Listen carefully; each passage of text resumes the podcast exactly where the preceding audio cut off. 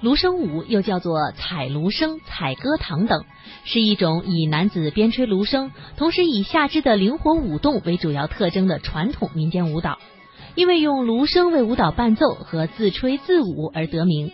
它流传于贵州、广西、湖南、云南等地的苗、侗、布依、壮瑶等民族聚集区，而其中以贵州东南部、西北部和广西西部山区最为活跃。芦笙舞在这些地区如此的流行，以至于它几乎成为了一个族群评判一个人的标准。行者梁子有幸走进了千户苗寨，恰逢苗族十三年一次的祈鼓仪式。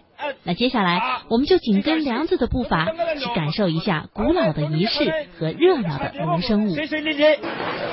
从苗王家来到芦笙场，苗王主持了隆重的祭鼓仪式。全寨的人几乎都来芦笙场迎接铜鼓，一起观看这十三年一次的祈鼓仪式。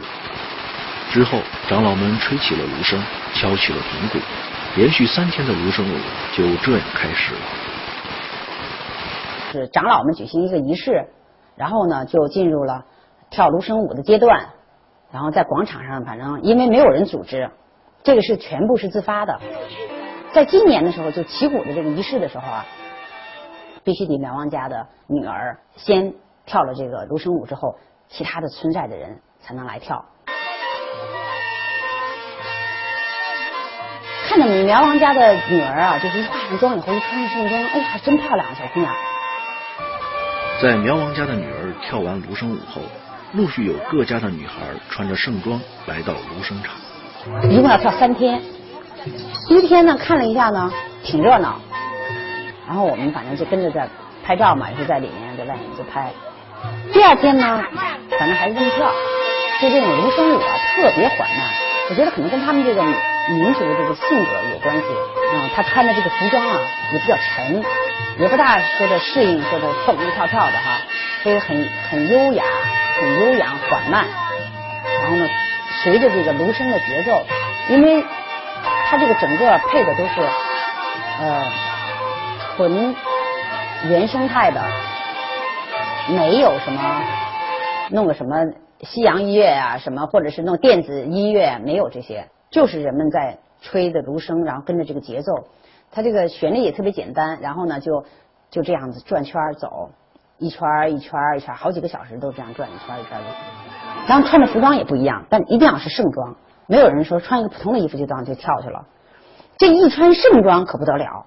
这个盛装啊，太漂亮了，而且呢，它那个金银首饰，就是银银饰的东西特别多，上到那个就整个这个头头角啊，就那个银角，包括呢，呃，它的这个银针，包括呢，就是顶上的银簪，就是我们说的簪子啊，什么，就是它有很多叫法的，因因为它那个像戴一个帽子似的，要箍在那个头上，那东西还挺沉的，而且挺紧的，因为你不能。